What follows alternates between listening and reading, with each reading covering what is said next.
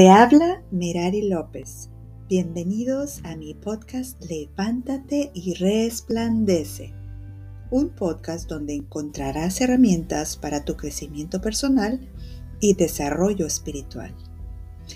En este episodio te comparto la entrevista que me realizó la psicóloga y podcaster Raquel Martínez, creadora del podcast Vive para Raquel, quien la puedes encontrar en Spotify y también seguirla y ella tiene temas de información y crecimiento. Te invito a que escuches nuestra entrevista.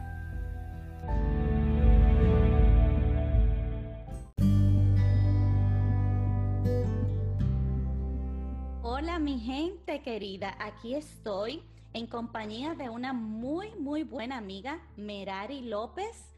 Eh, estoy feliz de tenerla en el día de hoy y como ya saben, vamos a tener una serie de entrevistas con mujeres maravillosas y entre ellas está mi amiga Merari López. Merari es mexicana, tiene ya más de 10 años de experiencia eh, compartiendo el tema de la prevención de la violencia doméstica y también la prevención del suicidio. Es licenciada en artes visuales y para ella su mayor aprendizaje ha sido la vida, porque ella también ha sido eh, privilegiada con, el don de eh, poder contar su historia, que muchas no, lo logran. Eh, yo estoy feliz, Merari, de tenerte conmigo hoy en este episodio. ¿Cómo estás? Muchas gracias Raquel por invitarme a tu podcast. Me siento muy privilegiada de estar aquí contigo. Gracias. Ay, al contrario, yo estoy más que feliz de tenerte.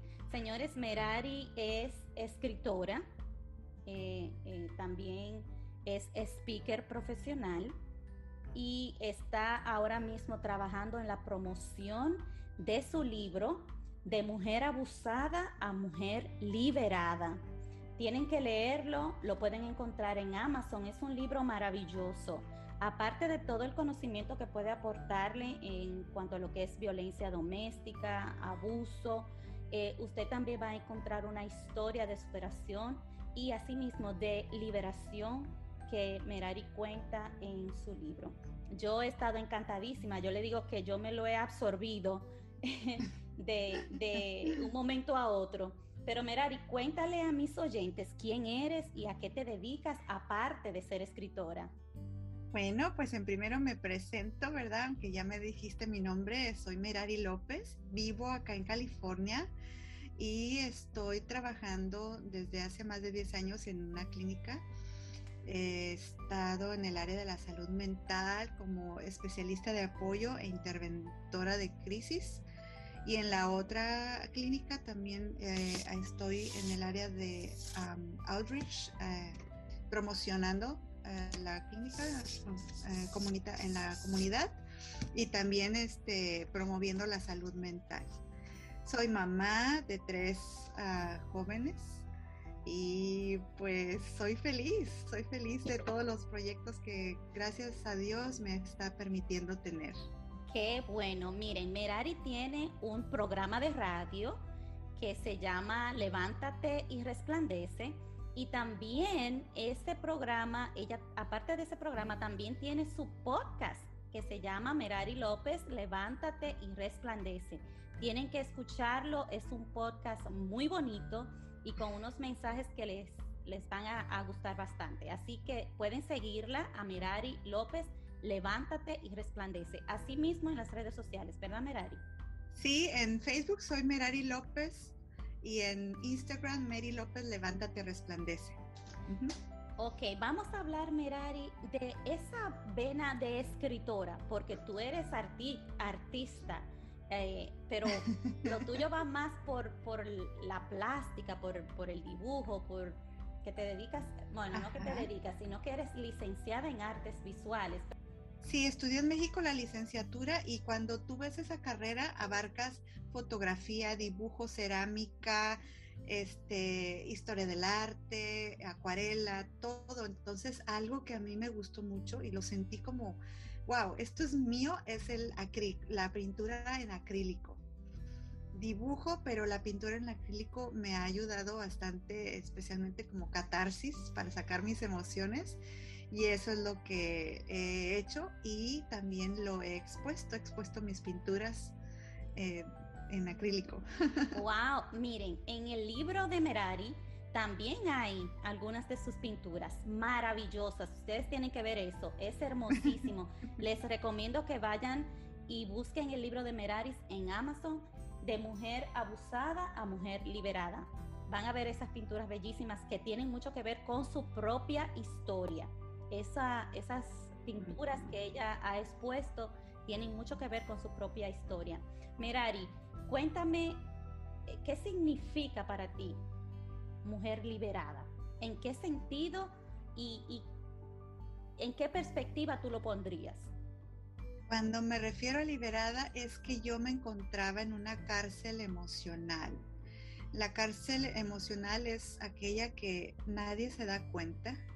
Puedes estar en la tienda, puedes estar en la iglesia, puedo, yo podía ir a estar en mi casa, pero, no, pero nadie se da cuenta de la eh, forma psicológica en la que yo me sentía sumergida al sentirme devaluada por mi pareja, maltratada, insultada, ignorada y después como que sales de tu cuarto o sales de la casa y te pones una máscara. Y la máscara te hace pensar que tu familia está bien, que no le tampoco quería molestar a mis papás entristeciéndolos, ¿verdad? En, mi, en mi interpretación en ese tiempo, ¿verdad? Porque una persona que empiezas a pensar que vas a salirte de una relación, especialmente del matrimonio, pues te sientes que fallaste. Y decirle a tus hermanos, fallé, o, a, la, a, la, sociedad, cómo se, cómo se nos cataloga, era era mucho temor para mí, pero sobre todo porque soy cristiana y muchos y yo ante el altar prometí, ¿verdad? Que iba hasta que la muerte nos separe. Yo me comprometí a eso y yo no quería romper eso, o sea, como que yo voy a ser la que rompo, pero era tanto el abuso psicológico, ¿verdad? También fue físico, pero más el abuso psicológico y la tortura que yo me daba de que no lo podía entender hasta que fui con la terapista y me dijo, en, una relación saludable la persona te crece, te ama, te construye, te levanta. Y si, y si está haciendo lo opuesto, ¿por qué tú crees que esa persona está cumpliendo el mandato de Dios? Entonces como que todo lo tomaba para mí, pero no lo asimilaba para la otra persona, dándole la responsabilidad, simplemente me, senté en la silla como de la víctima con todo el peso psicológico de la carga, de la culpa, y ni me ponía a analizar otras formas, porque el, abuso psicológico te va atrapando, atrapando y te va minando tu manera hasta lógica de pensar. Entonces estás como en, en piloto automático. Porque piensas que así es que funciona. Así, así. Entonces piensas que si el, si el marido te dice, eh, qué mala está la comida, es porque realmente está mala.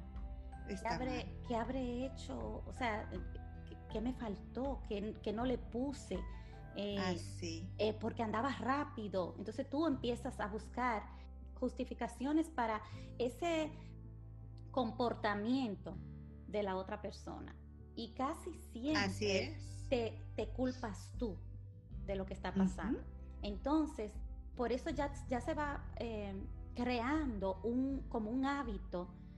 Yo, yo leí que tú decías que el, el matrimonio eh, contabas como strikes como en, la, como en el béisbol. Strike one, strike two, y, después como punch out, como decimos en Dominicana, como you strike out.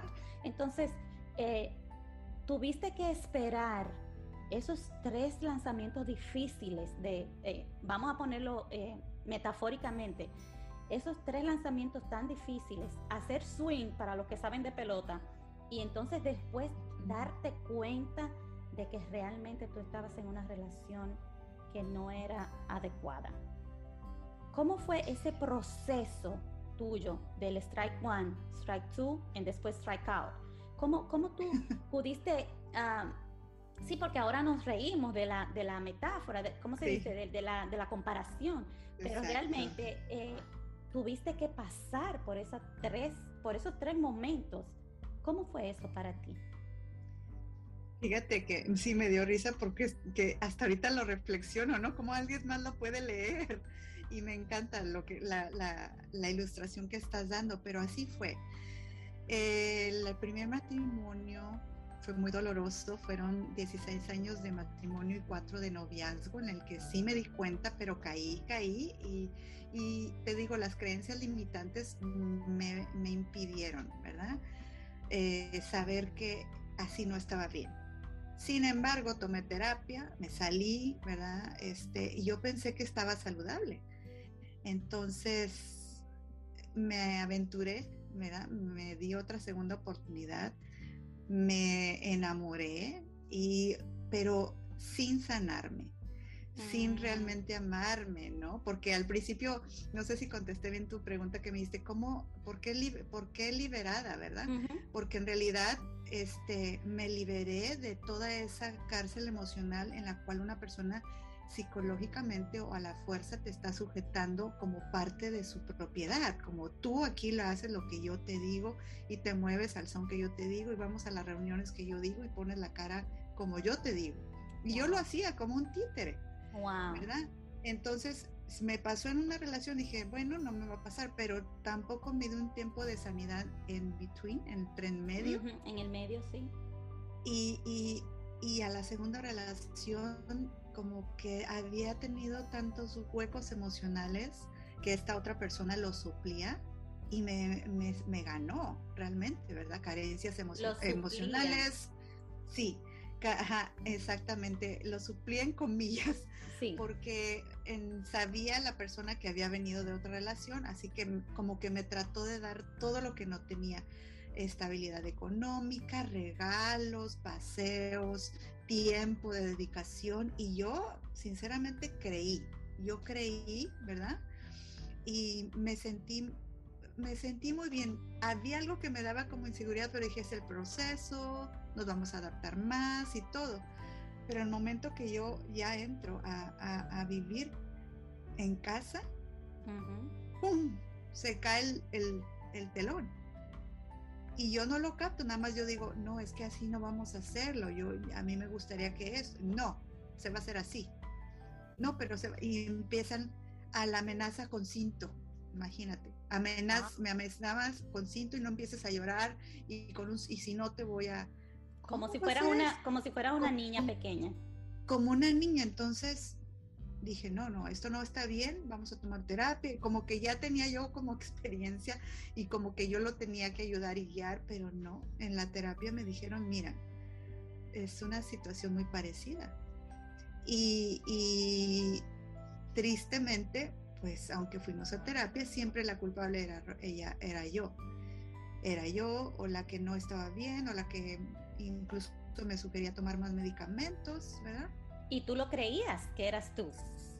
Sí lo creía, pero dentro de mí ya estaba yo más fuerte. Entonces el yo ponerme a decir, no voy a tomar el medicamento, pues te lo tomas porque eso te va a ayudar. Le dije, no, me puedo tomar 40 mil pastillas, todo un cuarto lleno de pastillas y el problema no se me va a quitar porque el problema es la relación entre tú y yo y el no quería aceptar.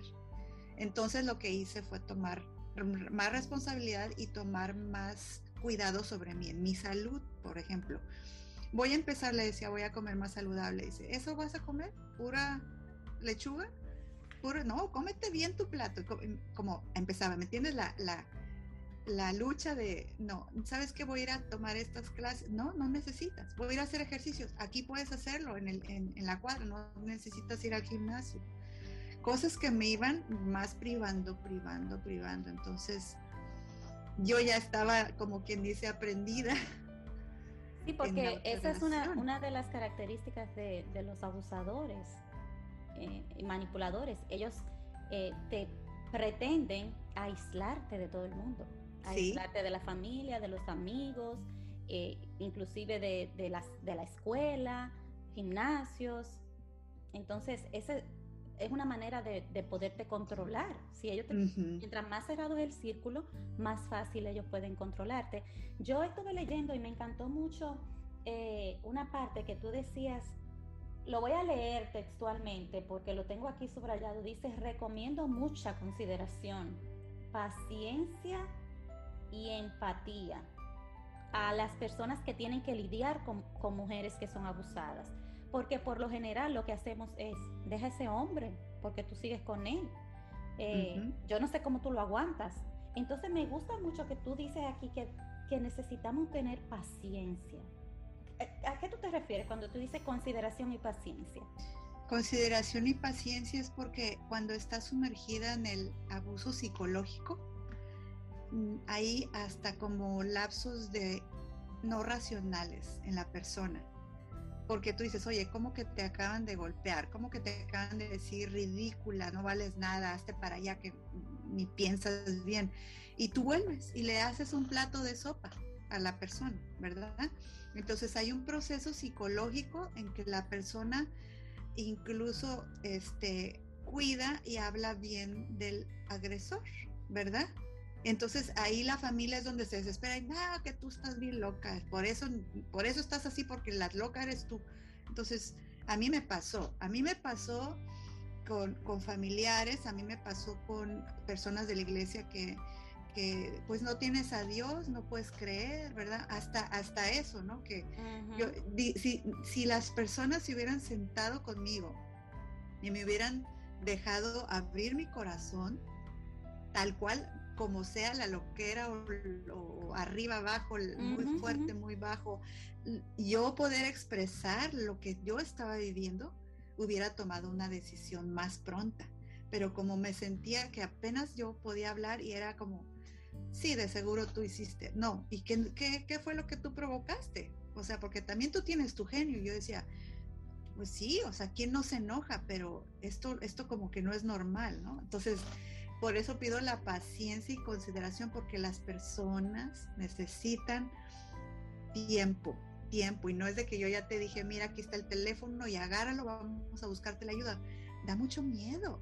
Da mucho miedo porque también el enfrentarte al futuro, con qué recursos, con a dónde me llevo a mis hijos, dónde va a ser el lugar más seguro, qué va a pasar con mi agresor y me va a hacer, ¿verdad? Y esa persona, Exacto, y esa persona, y más si tiene ya un hijo contigo, eh, no es algo que tú vas a romper y ahí va a morir. Es algo que tú vas a romper, esa separación va a ser entre tú y él, pero ustedes tienen un hijo de por medio que tú vas a tener contacto con esa persona, sea directo o indirecto. Entonces, ¿cómo yo me enfrento a eso? Que tú dices, eh, Merari, que se siente miedo. Mucho, mucho. De, a qué me voy a enfrentar, porque no hace, hace un par de semanas eh, mi familia y yo estábamos conversando acerca de, alguien que pasó muchos años en una relación abusiva y, nosotros decíamos, pero ¿por qué ella quiso? Entonces yo decía, porque no conocía otro estilo de vida, porque para ella es normal, porque el ella pensar, me tengo que ir de aquí con mis hijos a, a enfrentarme a una vida que, no conozco, nunca trabajó, no hablaba inglés. O sea, era difícil, incluso pensarlo es difícil. ¿Cómo se puede salir a alguien de una relación para lanzarse sin conocer el idioma, sin tener, o sea, con una mano adelante y otra atrás, como decimos en Dominicano? Así es. Entonces, eso del miedo también eh, es un factor muy, muy importante y decisivo a la hora de tú lanzarte. ¿Qué fue lo que te ayudó a ti a, decir, ya basta? ¿Qué, qué, tú crees? A pesar de que, de que tú dices que ya fuiste, por ejemplo, en el segundo strike, como estamos hablando, eh, tú, tú ya eras otra, ya tú tenías otra, otra experiencia y ya tú decías, no, esto no, por, por, este, por este camino no vamos bien. Pero ¿qué fue el detonante, lo que dijo, no, no más, hasta aquí llego? No más es que yo paré casi casualmente en las dos relaciones en el hospital. Okay. Tanto en mi primera relación para en el hospital como en la segunda relación para en el hospital y casi con los mismos, los ataques, un ataque de pánico a nivel incontrolable que me tuvieron que sedar. Entonces, cuando ya te ves así, te ves impotente. Ya dices, ya, ya hasta aquí llegué, ¿verdad? Pero por eso te digo también de la paciencia de las personas que te hablan. Cuando una persona te sientes tú que hay empatía sin juzgamiento, yo tuve en esta última ocasión una persona un, eh, de la iglesia, ¿verdad? Que me, que me se sentaba y me decía, ¿cómo ha cambiado todo en, dos semanas, en un mes? Es que no ha cambiado, ¿verdad? ¿Y cómo te ves en un mes más? Y dije, no, no, no, no, definitivamente, este, él dice, tú vas a tomar la decisión que tú tengas que tomar, pero, pero evalúa tus emociones, evalúa tu estado físico, pero sobre todo evalúa lo que Dios desea para ti.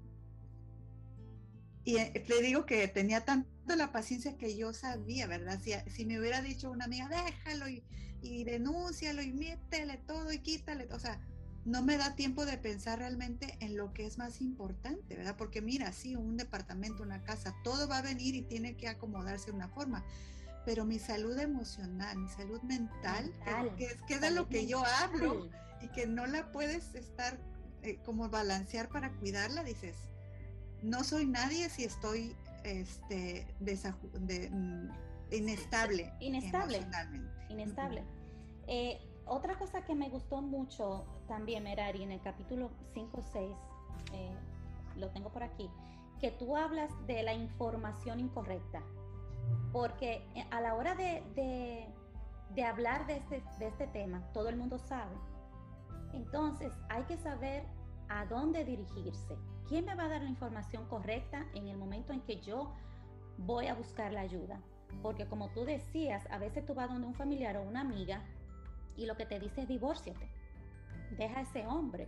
Eh, yo siempre recuerdo que una, sobrina de nosotros decía, es muy fácil dejar marido ajeno, porque eh, cuando una amiga viene a hablarte mal del marido, tú de una vez le dices, deja ese hombre, pero no es el tuyo. Entonces, eh, esa información, esa ayuda, ese apoyo, es muy importante saber dónde lo vamos a buscar, porque ¿Qué tanto daño puede causar la información incorrecta? Es terrible, es terrible. Fíjate que tengo mujeres que han tenido la confianza de abrir su corazón y cuando me cuentan que hay una persona que les ha dicho, vámonos de aquí y esto, en, una forma arrebatada, sin, sin ponerse a pensar en pasos, ¿verdad? Para poder salir de eso, cometen muchos errores cometen muchos errores. Hay errores incluso legales porque vamos a decir, decides ahorita, vámonos y nos arrancamos allá con, con, mi hermano en otra ciudad o mi primo y que allá te vives y todo. Y me llevé a los hijos, ¿no? Y me, arranqué. Y luego él me acusa de secuestro y a nadie le avisé ni a la policía. Yo estoy cometiendo un error. Me meto en otro problema. Y mujeres se han metido en situaciones donde tienen que tener la paciencia también ellas y la orientación legal, la orientación, ¿verdad? para cuidado personal eh, también de cómo van a dar los pasos seguros para poderse sentir ellas protegidas. Y hay muchas organizaciones que trabajan con mujeres para, para ayudarla. Por ejemplo, Merari trabaja eh, especialmente en una organización eh, ayudando a mujeres que han sido abusadas y también sus eh, mensajes en su podcast y en su programa van muy orientados a ayudar a las mujeres. Vuelvo y les recomiendo el libro de Meraris de mujer, de mujer abusada a mujer liberada. Está en Amazon, lo pueden conseguir a muy buen precio. Así que léanlo y, van a aprender muchísimo. No tienen que estar pasando por una situación como esta, pero sí les va a ayudar a ayudar, valga la redundancia, a mujeres que estén pasando por esta situación. Merari tuvo la bendición de encontrar siervos de su iglesia que la orientaron bien. Eh, gente que la ayudó a buscar la ayuda que ella realmente necesitaba y también gente que le tuvo paciencia y no le dijo vete y, arráncate, como dice ella, con tus hijos y, y déjalo todo. Merari, yo siento que el tema del abuso se maneja mucho, se habla mucho, mucho. Incluso yo estaba escuchando una psicóloga muy reconocida en la República Dominicana que decía que había abuso financiero. Y yo decía, pero ¿cuál es el abuso financiero? ¿Tú, ¿Tú qué me puedes decir de este tipo de abuso? Este específicamente a mí me llamó mucho la atención porque a veces cosas tan sencillas como tú no saber cuánto gana tu marido, eso, eso puede considerarse un abuso financiero. Sí, totalmente. Una relación saludable tiene que estar basada en la confianza y la transparencia. Entonces, en el momento que vamos a decir tú y yo somos socios, ¿verdad? Pero yo empiezo a comprar mercancía fuera de lo que tú sabes o la empiezo a vender fuera de donde tú sabes, yo ya no soy socia tuya tú te vas a dar cuenta, yo te estoy traicionando porque nuestra sociedad, a menos que yo te esclarezca, ¿verdad? Sabes que esto lo voy a hacer aparte, tú ya lo vas a saber, pero mientras que yo no sea, me lo comunique y sea transparente contigo, va a haber, un, va a haber una disfuncional, no vamos a terminar bien. Lo mismo es en el matrimonio. Si la persona se va y se compra un carro y no te avisa, ¿verdad? Porque yo, él te diga, yo me lo gané, es mío y yo gano el dinero pero dices, bueno, es que necesitamos también pagar la deuda de, salud, ¿verdad? Sí, pero ahorita lo, lo, primero a mí nadie me dice cuando no me compro mi camioneta, ¿no? Entonces, ya te desbalanceó las finanzas, él hace lo que quiere, este, la casa puede estar a nombre solo de él, ¿verdad?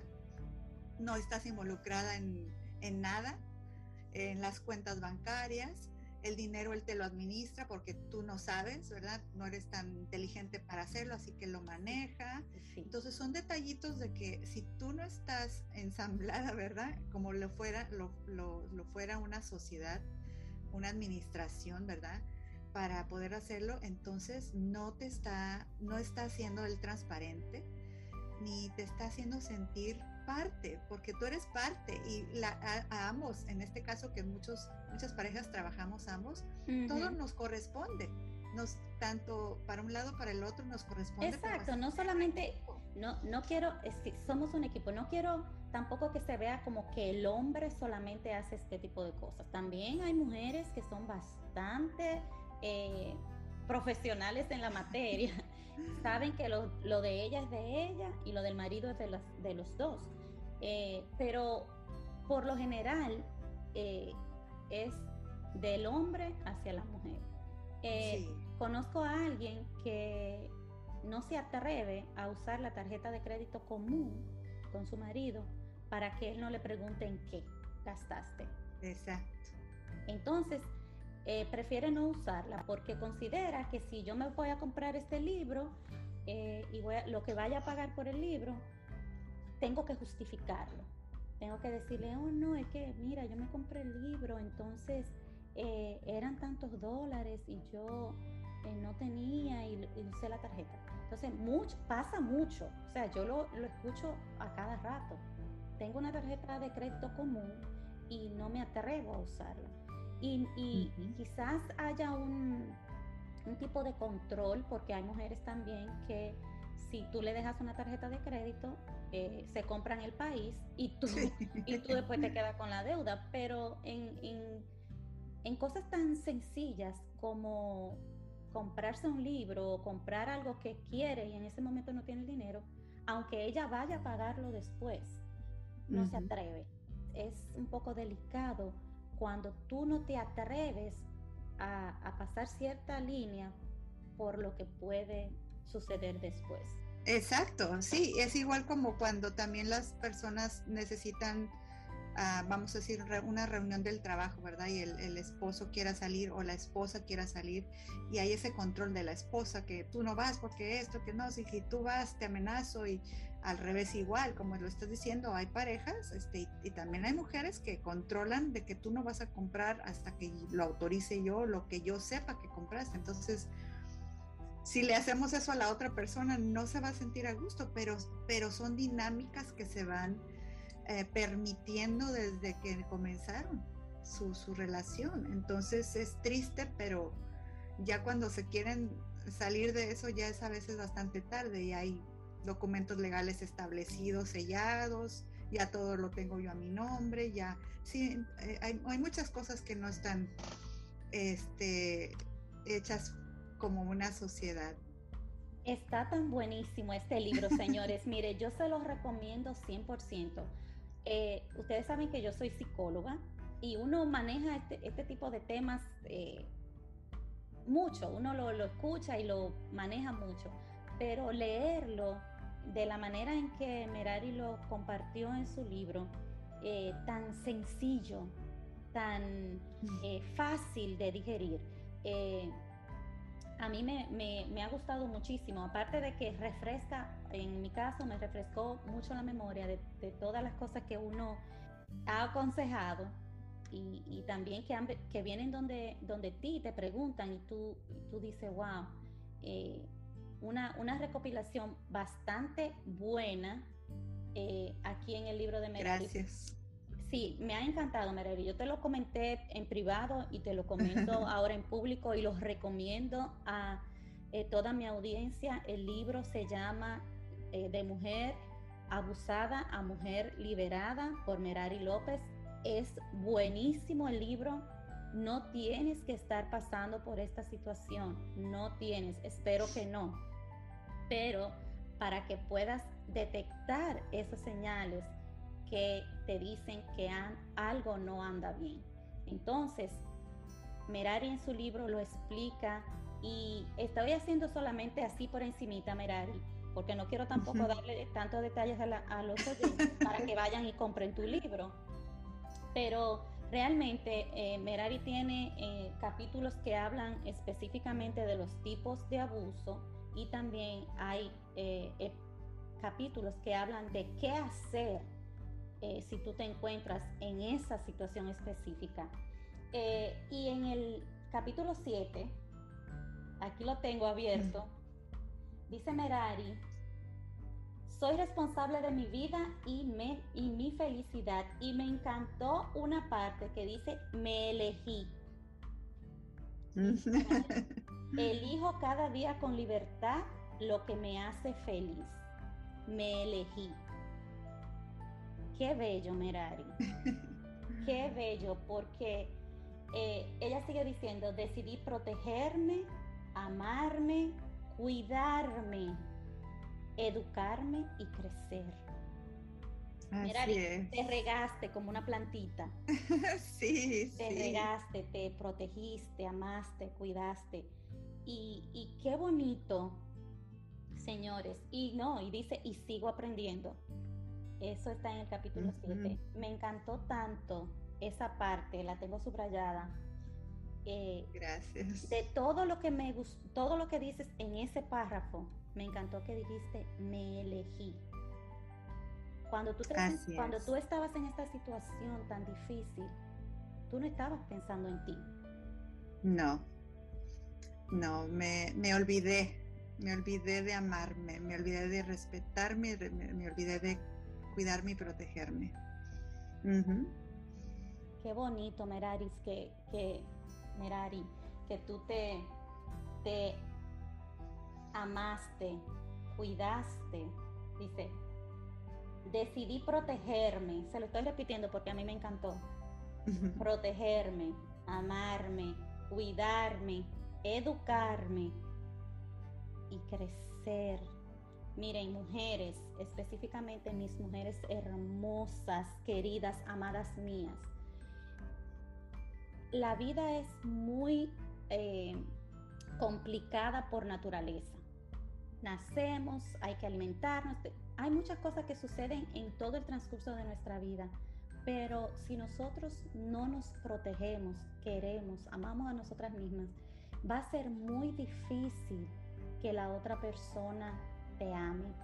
Eh, el otro día escuchando, se llama The Red Table, es un programa, es, un, es como un pequeño show, como un podcast también, con Jada Smith y su hija también se llama Jada, la esposa o ex esposa de Will Smith. Ella decía, la forma en que yo le no, la forma en que yo me amo es la forma en que yo le voy a mostrar a los otros cómo amarme. A mí me encantó esa frase. De la manera en que yo me puedo amar es la misma manera en que la gente va a ver cómo tiene que amarme. Y, y nosotros nos perdemos muchas veces en querer ser lo que el otro quiere para que me ame. Entonces, Merari, tú para mí, ya te lo dije en privado, eres un ejemplo de, de perseverancia, de, de, superación, y no en el sentido de, no en el sentido de que eh, de empoderamiento, como ahora se usa mucho esta palabra, sino de alguien que realmente decidió regarse como una plantita, decidió ponerse eh, ese poquito de abono y ser lo que ella quiere ser. De verdad yo estoy tan feliz, Merari, que tú hayas podido estar conmigo eh, en este episodio, de que tú hayas compartido tu experiencia con, con la escritura de tu libro. Y a mí me encantaría que tú le digas algo a mis mujeres, eh, qué sé yo, un pensamiento, un mensaje, lo que quieras compartir con ellas y que compartas también eh, tus redes sociales y mm. la manera en que pueden comunicarse contigo. Antes de retirarme, lo que quiero dejar dicho es de que cuando una mujer pasa por esto, en el caso mío, me vi en un hoyo, me vi tirada, me vi desvalorizada, me vi desbaratada. Y ahí en ese cuarto, ¿verdad? Que me, me refugié en el cuarto de mi hija, como para protegerme, lloré todo lo que quise, lloré, pero me puse en las manos de Dios. Soy creyente, me puse en las manos de Dios y le pedí a Dios libertad, le pedí a Dios sanidad, le pedí a Dios que enfocara mi propósito y yo quiero dejar ese mensaje a las mujeres. Tenemos dos opciones en la vida. Te pasó algo, porque a todos nos va a pasar un golpe en la vida, nos va a pasar y los golpes son bien duros. Y tienes dos opciones, te quedas tirada, te quedas viendo cómo pase la vida, te quedas viendo telenovelas todo el día, te quedas cocinando y te quedas solo viendo y, y solo viendo tus heridas y lamentándote por las cosas que no pudieron ser. O puedes elegir levantarte y resplandecer, como son los títulos de mis podcasts y de mis programas. Y en el caso mío, ¿verdad? Que yo he agarrado la fortaleza en mi Dios, que es mi roca, y me ha sostenido. Y en ese momento que te digo que estaba yo ahí llorando, llorando, igual me ponía a cantar y luego me ponía a ver algo en el Facebook y, vi un mensaje de Tania Baez en el que ella decía, vamos por más, vamos por más porque tienes la capacidad de hacerlo, porque puedes crecer y porque puedes dedicar a eso que tanto has soñado. Yo dije, wow, me llega, me llega, ¿verdad? Porque lo quiero hacer. Y me inscribí. me inscribí a un curso con ella y después se desencadena que conozco a mis amigos de speakers de impacto, que entre ellos está Raquel, que ha sido un privilegio conocerte, y a mis otros hermanos virtuales, porque así lo siento. Y hemos tenido un crecimiento tan hermoso que nos hemos apoyado y sé que Dios ha sido conmigo, sé que Dios ha sido con cada uno de ellos, nos, nos vemos brillar y, por eso el, regresar un poquito a esa parte donde decías, qué tan sabio es rodearte de personas que te crezcan, que te impulsen a dar lo mejor, que te ayuden a sanar, que te hablen positivo y vamos por más, ¿verdad? Entonces estar todo rodeado de esto les quiero compartir porque las cosas sí se pueden. En este lapso que llevamos juntos, Raquel, ¿verdad? En el lapso de un año hemos hecho un crecimiento tan grande y en particular para mí, Raquel ha sido mi maestra de podcaster. Quiero decirles que se inscriban en su curso. Y gracias a ella cumplí ese sueño desde chiquita que yo quería estar en la radio, hacer algo. Pues tengo ahorita mi podcast, tengo mi programa de radio, tengo mi libro, que siempre había querido hacer un libro. Y mañana tengo una entrevista en Univision. Así que les quiero decir que por favor no dejen de soñar, son valiosísimas, son hijas de, un Dios tan maravilloso, de un creador que cada cabello está contado, cada piel, tu uña, obsérvalas, cada pestaña, cada pedazo de ti. No permitas que una persona venga a pisotearte, a maltratarte, a golpearte, a devaluarte. Eres de gran valor y quiero que te levantes, restablezcas y tomes las riendas de tu vida porque la vida, como dijo Raquel, se vive. Muy bien, gracias Merari. Miren, señores, para mí eh, es un privilegio y es un placer eh, poder compartir con Merari porque como ella dice, somos un grupo que hemos tenido un crecimiento magnífico en, eh, en un año aquí hay gente que ya ha tenido entrevistas en Univision. Eh, Merari va a tener su entrevista eh, ya mañana, entonces eh, qué chévere que estamos creciendo. Pero también hemos aprendido a valorarnos, hemos aprendido a entender que los sueños se cumplen, pero tenemos que trabajar por ellos. Solamente soñar por soñar eh, así no funciona. Tenemos que ponernos manos a la obra. Si este episodio les gustó, les invito a que lo compartan y se suscriban. Y si tienen alguna pregunta, sugerencia o comentario, les invito a que me sigan en mi email vivebyraquel.gmail.com También pueden seguirme en todas las redes sociales como Vive by Raquel. Entonces, eh, como siempre les digo, la vida es muchísimo mejor si la vives. Si la vives. Nos vemos en un próximo episodio.